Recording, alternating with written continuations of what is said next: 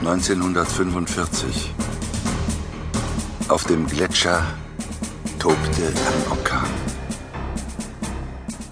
Er konnte kaum den Kompass erkennen, den er in der Hand hielt. Umkehren war unmöglich, selbst wenn er gewollt hätte. Der Sturm biss ihn, peitschte ihm ins Gesicht und fegte ihm aus allen Richtungen harten und kalten Schnee entgegen.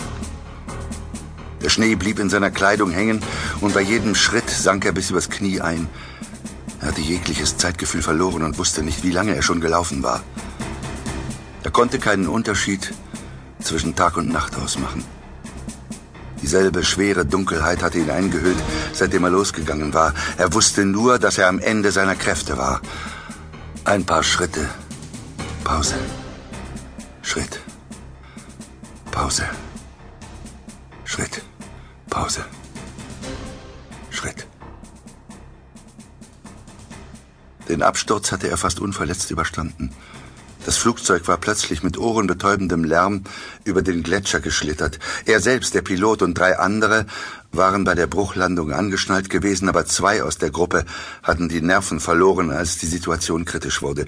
Sie waren in ihrer Panik von den Sitzen aufgesprungen und zur Pilotenkabine gestürmt. Beim Aufprall auf den Gletscher schossen sie durch die Maschine und waren auf der Stelle tot. Er war der Einzige, der gleich hinaus in das Unwetter wollte um zu versuchen, bewohnte Gebiete zu erreichen. Die anderen wollten abwarten, denn sie hofften darauf, dass sich der Sturm legen würde. Sie wollten zusammenbleiben. Er war nicht zu halten. Er wollte nicht Gefahr laufen, im Flugzeug eingeschlossen zu werden. Er versuchte, Kurs nach Südosten zu halten.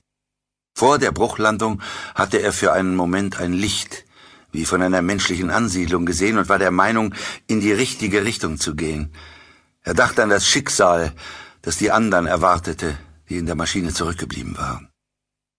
Sie wussten, dass sie auf jeden Fall erfrieren würden, ob sie im Flugzeug blieben oder hinaus auf den Gletscher gingen. Die wenigen Möglichkeiten, die ihnen blieben, hatten sie durchgesprochen. Er hatte ihnen gesagt, dass er nicht still dasitzen und auf seinen Tod warten würde. Die Kette rasselte. Die Tasche zog an seinem Arm.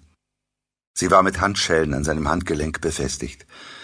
Er hatte den Griff schon lange losgelassen und schleifte die Tasche an der Kette hinter sich her. Die Handschellen schnitten in sein Handgelenk, aber das war ihm gleichgültig. Ihm war alles gleichgültig.